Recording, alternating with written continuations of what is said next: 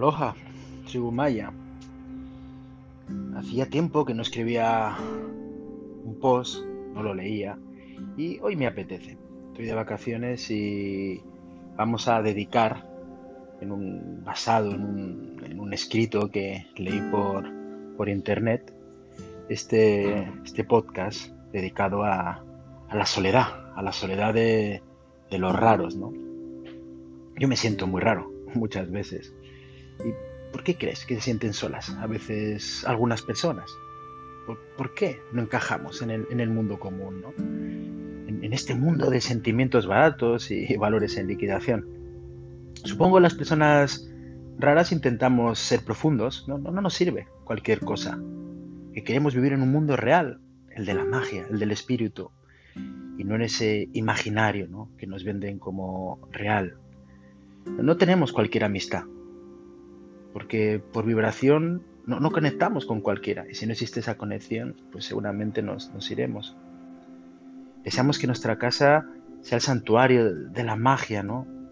Y, por eso a veces somos un poco hierbas, que dirían algunos, las velas, cristales, inciensos, nuestras plantas, eh, el mundo espiritual abunda por, por doquier, o por lo menos lo que creemos que lo representa. Creo que no somos comunes y por eso tampoco nuestro ambiente lo es, no está basado en modas o en lo que se supone que hay que hacer. Esto va a hacer que muchas veces no seamos muy entendidos por todo el mundo. Diría que tampoco nos importa, pero no es así. La, la opinión ajena nos importa a todos, lo que pasa es que tenemos que aprender a gestionarla. No aspiramos a hablar de la última moda, ni de lo que sucede con la farándula, lo siento por los Sálvame Deluxe y similares. Nos gusta más hablar de universos, de consejos, de sueños, de magia, de espíritus, de duendes, de conciencia, de espiritualidad, elementos de amor, de todos los vídeos que nos tragamos por, por internet que nos inspiran a esto. Buscamos ser altamente empáticos, sensibles, verdaderos y no siempre lo conseguimos, supongo pero lo que creo claro es que no acabamos de encajar en un mundo de, apariencias, de máscaras y, fachadas ¿no? que nos vende continuamente la publicidad y los medios de comunicación. Y aquí, claro, llega, llega la pregunta, ¿por qué tendemos a estar un poco más solos quizás que otras personas? ¿no? ¿Por qué los que somos raros, entre comillas, estamos un poco conectados a, la soledad? Eh, entiendo que el espíritu eh, primero tiende a amarse y a estar con, uno mismo.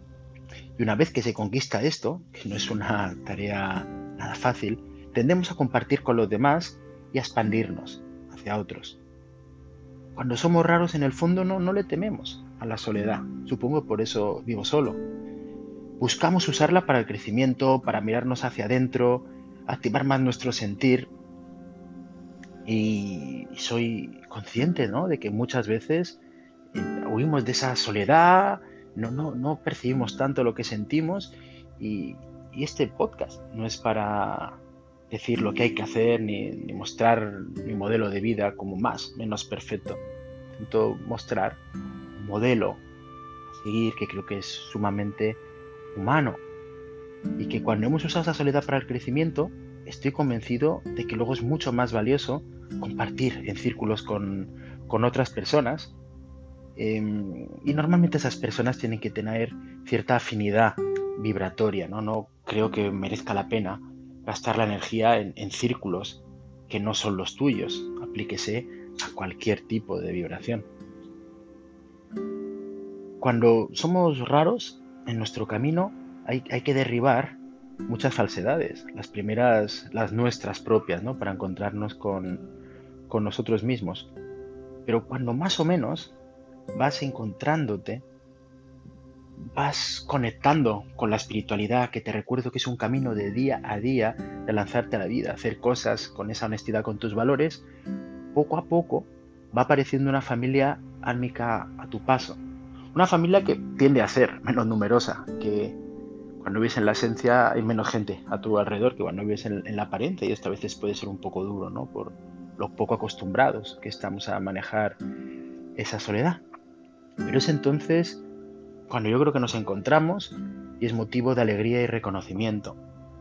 Y para llegar aquí, en mi caso, hay que pasar bastantes noches oscuras del, alma, porque esto de trabajar sobre uno mismo implica gestionar un montón de, sentimientos a veces duros y profundos, pero el día a día, al final, a mí la vida me ha demostrado que vale la pena.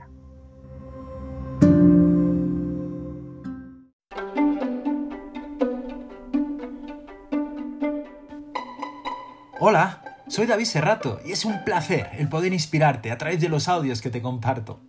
Historias y reflexiones, a veces divertidas, a veces tristes, pero siempre, siempre muy profundas. El objetivo es darte motivos para sentir, pensar, introspeccionar, deseando que así puedas mejorar tu vida todo lo posible, dándole la misma sentido. Mi foco es tu realización personal, llevarte a tu esencia, para que seas coherente entre tu naturaleza, tu enfoque de vida y lo que haces en tu día a día. Si lo deseas, puedes ver mi web davidserrato.com, donde además tienes mi escuela, podrás desde allí trabajar de manera personalizada conmigo. Te doy muchas opciones. ¿A qué esperas para vivir una vida con sentido? ¡Vamos a por ello!